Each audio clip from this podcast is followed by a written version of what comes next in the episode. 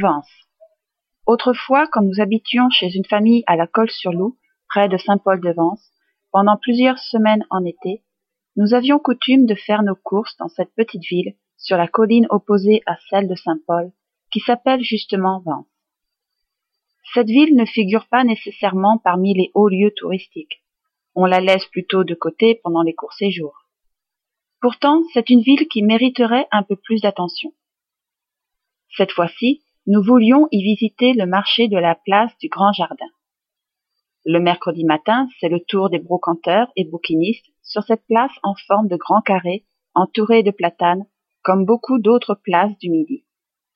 Ce n'est pas comme le marché quotidien, même s'il y a quelques produits régionaux à côté des objets d'art, de bibelots et de livres de seconde main. Comme c'est l'habitude des vendeurs sur un marché aux puces, ils ne sont pas tapageurs. Ils se montrent plutôt patients, conscients de la valeur durable, même si parfois douteuse, de leurs marchandises. Sur la place, on peut entendre des hommes locaux, peut-être des paysans, en petits groupes, discuter dans leur dialecte provençal, ressemblant à l'occitan languedocien de l'ouest méditerranéen. J'aurais cru que cette langue était en voie de disparition depuis longtemps, mais la voilà qui continue à vivre dans les petits villages et villes de l'arrière-pays. Le centre de Vence est entouré par une rue circulaire.